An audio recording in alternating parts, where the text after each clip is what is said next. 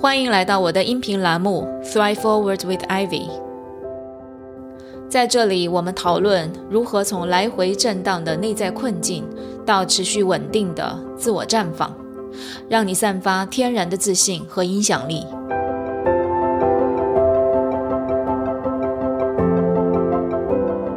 这里不是心理疗愈栏目，这里是拉伸你的认知、丰富你的洞察、锻炼你自信心肌肉的知行合一教练 Ivy 的频道。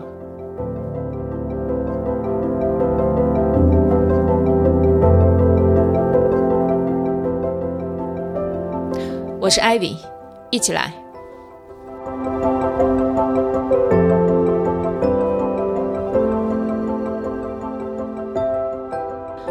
Hello，大家好。过去这一周大家过得如何？我的心情还是很不错的，因为昨晚刚刚订了圣诞旅行的机票，我们即将要去到一个很特别的地方——厄瓜多尔。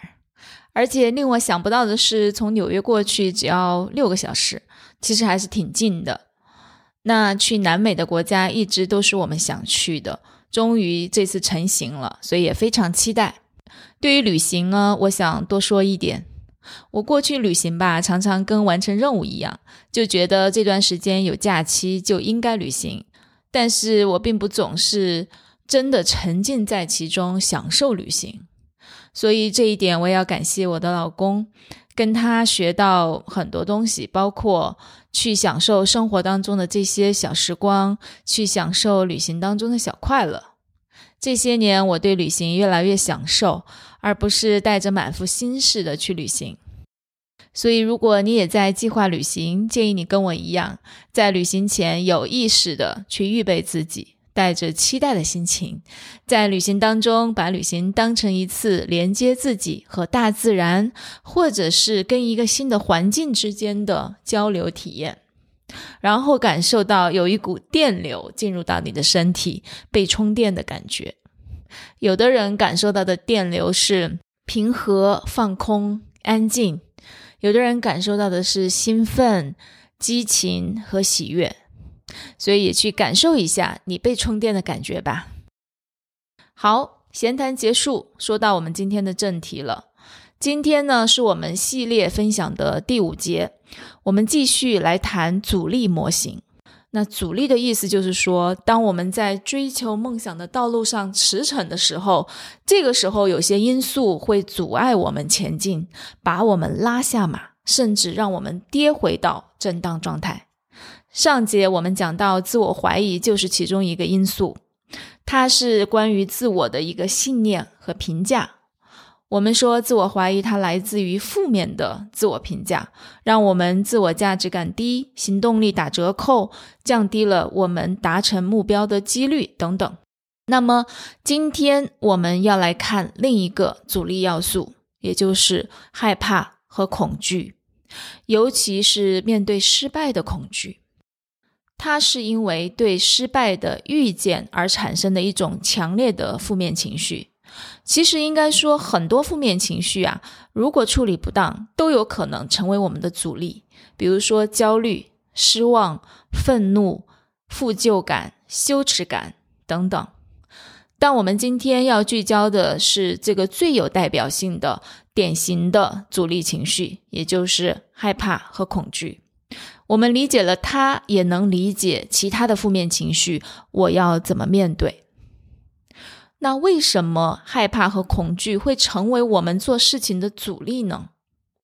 不用多说，我们举例子，想想你以前是否可能有这样的经历：在很多人面前演讲，你会感到紧张甚至恐惧，然后呢，尽量不出现在这样的场合当中。面试、相亲会紧张和害怕，然后我们可能就不频繁换工作，或者不主动去相亲了。我想，对于这些情况，大部分人他会感到紧张，还不至于感受到恐惧。只有当紧张到达相当的强度，才会产生恐惧。比如说，有人有过溺水的经历，当他再次下水的时候，就会感到恐惧。我小的时候有过溺水的经历，所以也是过了好多年之后，我才敢下水去学习游泳。有人害怕开高速。开车一上高速呢，就心跳加速，想要停下来，是吧？所以这样是很危险的。有人呢怕狗，我老公呢是怕蟑螂。他的怕呢不是普通的害怕，是全身僵在那儿无法动弹的恐惧，真的是恐惧。所以我们家出现蟑螂的时候，我就会听到一声惨叫，然后我就赶紧跑过去要处理。所以我们说有些恐惧呢可能是天生的。但是，无论是这些天生的因素引起的，或者是后天的经历造成的这种恐惧的来源之外，我们还会面临一类更加具有普遍性的害怕和恐惧，那就是不熟悉或者不确定的事物。比如说，哈，我们在换职业轨道的时候，一方面呢不喜欢现在的职业。但是换到新的轨道又不确定未来会怎么样，万一我做错了选择呢？我自己在两个月前呢，计划暂停我的 mini talk，转做我从来没有真正做过的音频分享。我也有很多的焦虑和害怕，我不知道这个事情做了，结果是更好呢，还是更差？还有就是我们可能在公司里面去拿一个更高的职位，我们有时候也会害怕，万一我失败了呢？万一我被拒绝了呢？在以上几种情况当中，我们看见自己害怕做错选择，害怕不确定的结果，害怕被拒绝。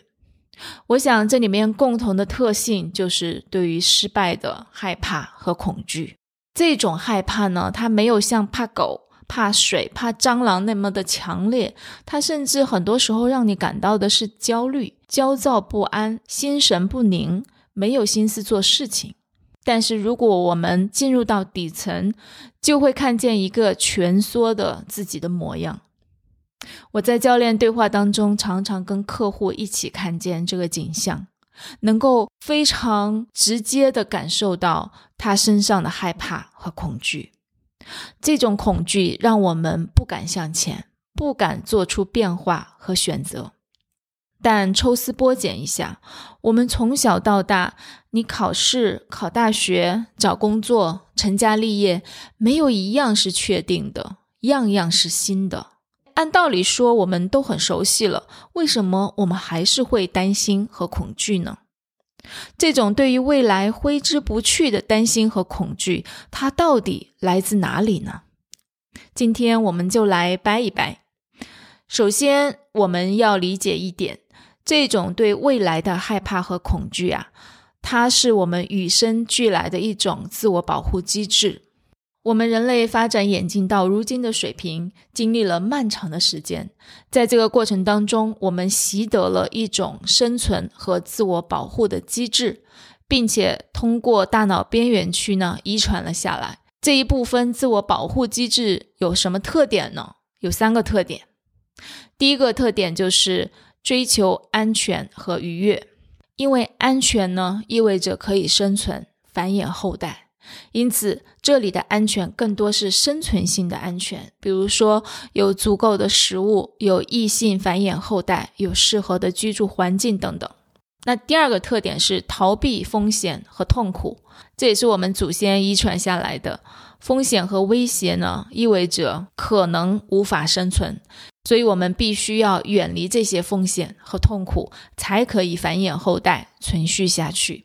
第三个就是用最小的消耗、用最有效的方式去处理信息和做决策。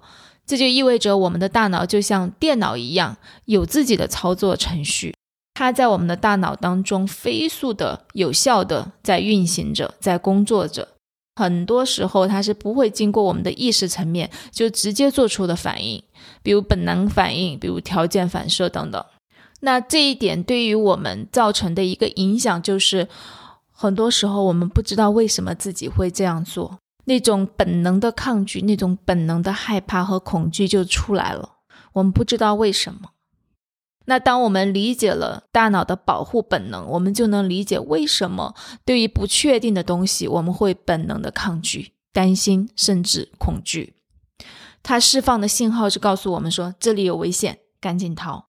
所以，我们对于不确定的事情啊和新鲜的事物，确实第一反应就是害怕和恐惧，想要逃离。这本质上还是自我保护。这种自我保护本来没什么错，不然我们就没法发展进化到今天这个水平，对吧？但问题是我们现在面临的这种不确定和风险，基本上不会威胁到你的生存状态，充其量最多也就是让人焦虑的一些事情。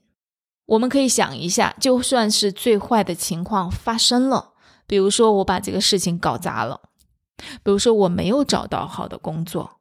或者是我的音频做出来了没有人听，这些听起来是最坏的情况。但是就算是这些最坏的情况，完全不会威胁到你的生存，充其量就是让我们感觉很差，感觉自己不行，感觉到一些挫败感或者羞耻感。所以引出我想说的另一个观点，或许。我们从来都没有学会如何跟焦虑和恐惧相处。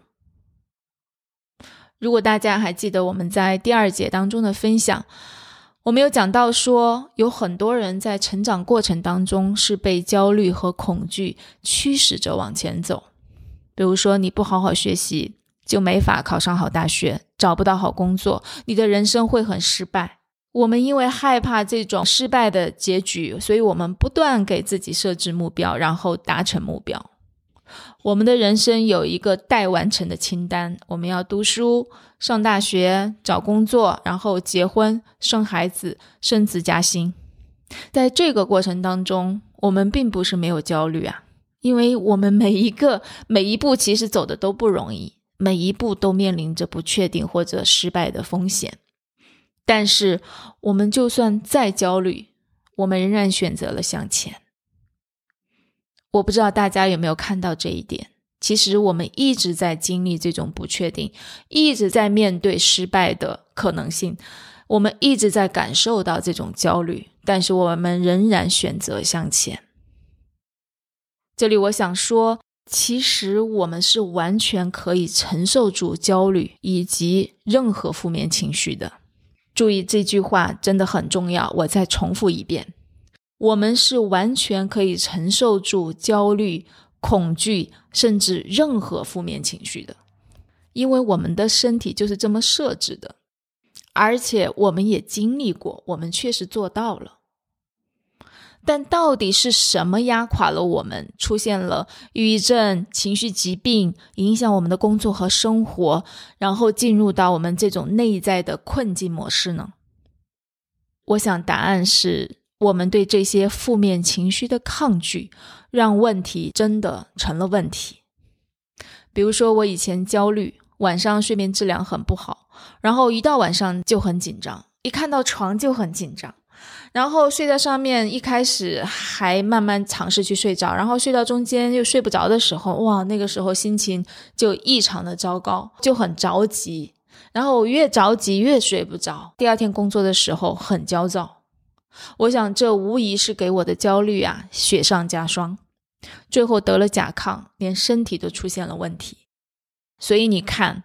我们对负面情绪的抗拒，让这些负面情绪真正的成为阻碍我们发展的一个问题。那之所以说我刚刚提到，我们从来都没有学会如何跟焦虑和恐惧正确相处，是因为我们过去一直处在清除焦虑的模式。你看，我把这些该完成的人生清单完成了，我的焦虑就减少了。然后我找了一份稳定的工作，现在已经成家立业了，我的焦虑就被清除了，我的安全感会更高。但是我们讲说，如果我们面对焦虑和恐惧，我们是采取的一种清除的态度，那么它只会让我们对焦虑、对产生焦虑的这些事情啊，我们会对它避之不及，我们会不喜欢它，我们甚至讨厌它。所以你想想看，当我们在追求梦想、实现愿景的道路上面，一定是挑战你的舒适区的，一定是会面临不确定的。而这些不确定、这些挑战舒适区，一定会让你产生焦虑。那这个时候，如果我们的出发点是对焦虑避之不及，那我干嘛要挑战我的舒适区啊？我干嘛要跟自己死磕去追求那么远大的梦想？我回到舒适区不是挺好的吗？所以这个时候就是什么？我们就从张力结构回到了来回震荡结构，因为我们在情绪这一关没过去，尤其是对于不确定和对失败的焦虑和恐惧，我们没有过去，我们没有好好的跟他相处。那么，什么是面对焦虑和恐惧的正确方式呢？我想给大家分享四点。首先，我们要理解焦虑和恐惧，它是自我保护机制的一种方式，它无毒无害，我们不需要视它为仇敌，马上就紧张起来，草木皆兵，反应过度哈。相反，我们可以带着好奇心去看一看这个情绪带给你的信息是什么，是有什么需求没有被满足，还是你的什么价值观没有被尊重？比如说，我怕自己成为一个失败者。我想得到别人的尊重和认可，但是如果我失败了，我就没有办法得到我应有的尊重和认可。